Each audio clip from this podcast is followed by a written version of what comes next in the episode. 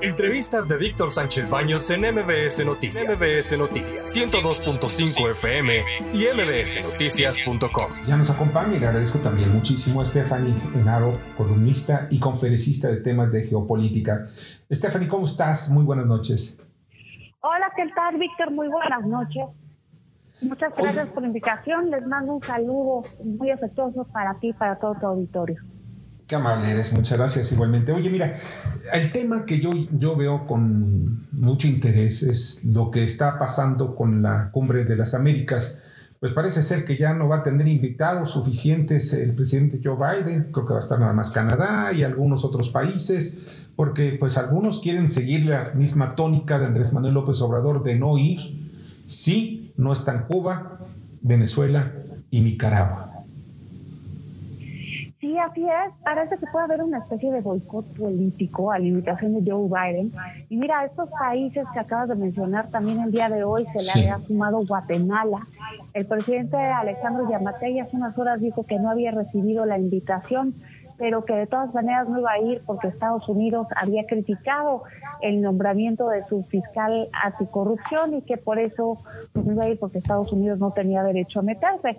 Esto es importante, Víctor, porque estamos viendo que los países más cercanos a Estados Unidos de la región geográficamente, México y Guatemala, están alzando la nariz y están volteando a otro lado. Y justamente esto se da en un contexto global en donde hay un enfrentamiento cada vez marcado entre democracias y dictaduras. La democracia está en su punto más bajo a nivel global. Solo para que tengan una idea, solamente el 6% de la población global vive bajo una democracia. Esto es alarmante. Y del otro lado, las dictaduras están tomando cada vez pues más auge aquí en la región de América Latina, muchas están floreciendo, también hay que tomar en cuenta que están floreciendo los gobiernos eh, populistas de izquierda, en este momento tenemos 10 en la región y podríamos terminar el año con 12 si se suman Lula en Brasil y Petro en Colombia.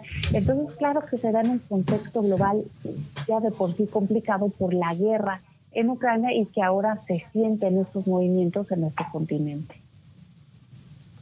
Ahora, tú dices que está volteando a otro lado, por ejemplo, el caso de México y Guatemala. ¿Hacia dónde están volteando? Yo creo que están volteando hacia la región. Creo que están intentando de alguna manera, pues, apoyar esta unión latinoamericana de la que habló el presidente López Obrador en Cuba, que solamente puede funcionar de una manera política porque ya hemos visto que la geografía de esta región la tiene fragmentada, por eso no se comercia en esta región casi, porque es muy costosa, hay muchas montañas que nos separan y también nuestras economías no son complementarias. Entonces eso es un giro político que aparte tiene varios mensajes. Primero que nada, México lo hace porque sabe que puede hacerlo. En este momento Joe Biden necesita mucho de López Obrador por el tema de la migración y esto le da espacio a López Obrador para hacer este desplante y atender problemas internos. Tenemos que la inflación llegó en abril al punto más alto en México con un 7.68%, que los feminicidios no bajan, los homicidios tampoco, la economía pasó de ser la número 15 a nivel mundial a ser la número 17. Y este besar a Estados Unidos de alguna manera alivia ese malestar y se convierte en capital político. Entonces creo que hay razones externas, pero también hay razones internas que nos explican este realineamiento regional, por así decirlo. Bernardo, perdón, Antonio Castro.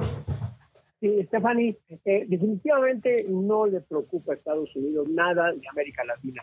Puede vivir sin nosotros tranquilamente, pero obviamente a México lo tiene atado con todas las, empresas cuyo eh, que casi son maquiladoras de, los, los sectores estadounidenses. Y Estados Unidos, mientras nos tenga eh, con unos salarios muy competitivos para el resto del mundo, pues seguirá teniendo sus eh, armadoras aquí en México de Chrysler, Ford, etcétera.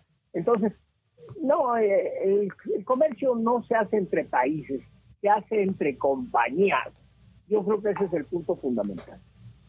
Claro, totalmente. Y fíjate que esto se da, ahorita que tocas ese tema, se está dando en un momento muy interesante. Sí, claro. En donde por eh, la disrupción que hubo en la cadena de suministros por el COVID y aparte por la otra disrupción que vino por la guerra en Ucrania, pues muchas empresas ya no quieren tener a sus proveedores lejos. México se está convirtiendo en un destino predilecto para empresas estadounidenses y canadienses, por ejemplo, ¿no? De hecho, ya hasta se ha llegado a comentar que los iPhones se podrían llegar a producir en México si esto funciona.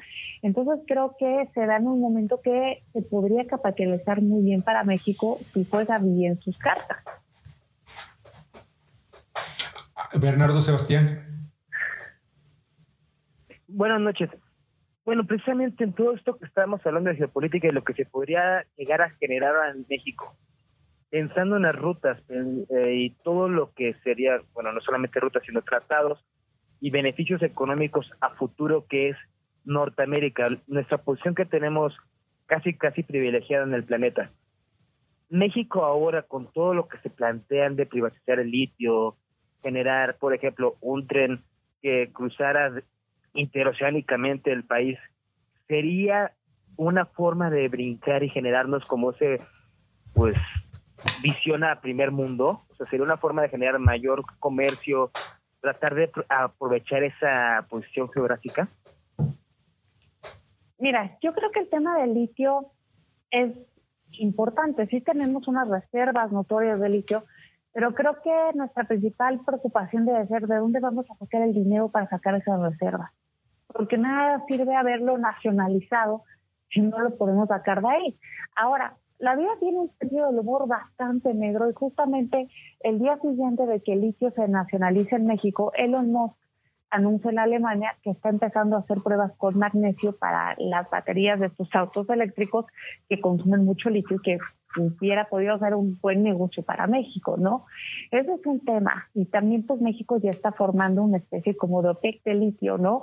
Con Bolivia, con Chile, con Argentina, que también son gobiernos pues amigos de izquierda. Eso también hay que leerlo entre líneas. Y en este momento, fíjate que de estas nuevas geopolíticas, de estas nuevas reconfiguraciones geopolíticas, no solo está hablando América Latina, del otro lado del mundo, al mismo tiempo, casi, casi que empiezan estos paralelismos, Emmanuel Macron dice que la Unión Europea está obsoleta y que tiene que evolucionar a ser una unión política europea para poder incluir a Ucrania antes, porque si no, por todo el papeleo que se tendría que hacer, Ucrania que vaya entrando hasta el 2039. Entonces esto pasa de manera paralela aquí en el continente americano porque la guerra en Ucrania obliga a pensar en nuevas realidades geopolíticas. Y aquí este driver político de la Unión Latinoamericana que se propuso López Obrador en Cuba también tiene que ver con que se están dejando muchos huecos.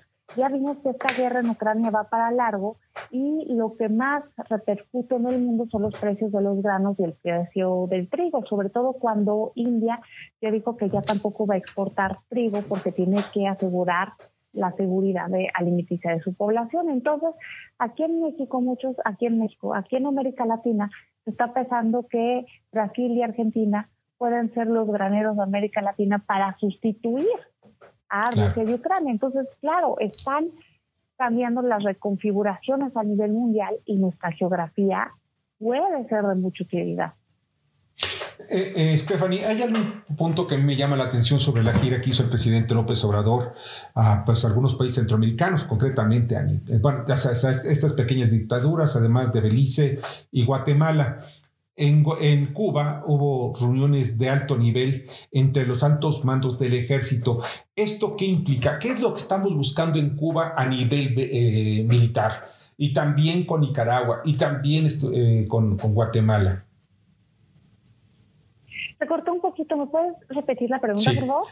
Sí, mira. Eh, el, presidente López Obrador viajó únicamente con los secretarios de, de Relaciones Exteriores el de Marina y el de Defensa Nacional. Y tuvieron reuniones a alto nivel durante la reciente gira que hizo por Centroamérica López Obrador. Tuvieron alto nivel, sobre todo dos mandos militares con los mandos militares mexicanos, con los de Nicaragua, los de eh, Guatemala y los de Cuba. ¿Qué es lo que, viste tú o que estás viendo tú? ¿Qué es lo que están negociando, que están observando, que están pues tratando de, de tender puentes? ¿Para qué?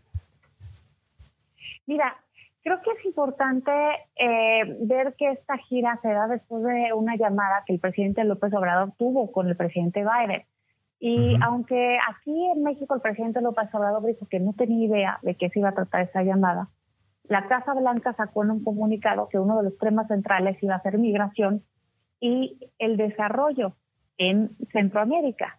Ahora, los países que fue fueron los países que mandan más migrantes hacia Estados Unidos. Entonces, claro que esa gira tuvo una agenda migratoria importante y al ser acompañado por esos secretarios, pues se ve que intercambiaron tácticas, estrategias para proteger a los países o para blindar de mejor manera las fronteras.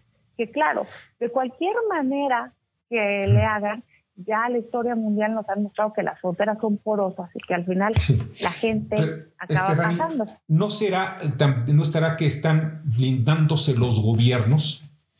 Porque al final de cuentas, en el caso concreto de México, Venezuela, pues la clase militar, muy un grupo de, de, militares que son los que están teniendo un mayor poder económico y este poder económico pues también tiene repercusiones con, nuestros vecinos. Y no hay que olvidar también que en Cuba el poder económico lo tienen los militares y obviamente la casta en el poder. Claro, eh, definitivamente. Y justamente por eso ha causado tanto revuelo el hecho de que vengan aquí médicos cubanos, porque el dinero no va para ellos, va para financiar a una dictadura. Ellos solamente se quedan con el 10 o el 25%, entre el 10 y el 25% de su salario. si les va bien, ¿eh? porque les, mira, les pagan en pesos y les pagan en pesos el salario mínimo, el salario mínimo de un médico en Cuba, que es aproximadamente unos 8 dólares mensuales. Nada más. Claro. Eh, y fíjate, esto se da en un contexto en donde los cubanos tienen cada vez menos libertades. Hay que recordar que el fin de semana Cuba promulgó una ley en donde ya no tienen los ciudadanos derecho de asociación. Si salen a protestar, se puede interpretar como que están atentando en contra del orden público y entonces pueden ir a la cárcel. Si critican a un funcionario o si denuncian algo que no les parece bien, se puede interpretar como que están divulgando noticias falsas o que están insultando a un funcionario y también pueden llegar a la cárcel. Y esto es muy similar a lo que pasa en Rusia, ¿no? Eh, Putin promulgó esa ley con motivo de la guerra y también lo que ha venido haciendo Daniel Ortega en Nicaragua para financiar a la oposición. Es terrible lo que está pasando y tiene que ver con el contexto global, porque cuando van peor las circunstancias económicas, las dictaduras ponen más medidas coercitivas para evitar que la población se revele y eso lo vimos, por ejemplo, al inicio de la pandemia cuando se empezaba a deteriorar la situación económica en China con la ley de seguridad nacional que China impuso y que empezó a limitar cada vez más las libertades en Hong Kong. Pues mira, pues estamos viendo toda una reconfiguración de todo el mundo occidental, incluso el oriental, porque también ellos te meten su cuchara. Stephanie, te agradezco muchísimo que nos hayas acompañado esta noche. No, ustedes, muchas gracias por la invitación y sí, efectivamente el tablero de ajedrez del mundo se está moviendo a cada segundo y tenemos que estar muy pendientes. Así es, observarlo con mucho detenimiento, porque hay muchas señales que debemos entenderlas antes de que puedan afectarnos. Stephanie, excelente noche. Excelente noche a todos. Los comparto en mi cuenta de Twitter. Me pueden encontrar en arroba enaro. Stephanie, enaro con H y les deseo que tengan una excelente noche. También para ti. Stephanie Enaro, columnista y conferencista de temas de geopolítica. Escucha a Víctor Sánchez Baños en MBS Noticias. MBS Noticias 102.5 FM y MBSNoticias.com. Lunes a viernes, 9 de la noche, tiempo del centro de México.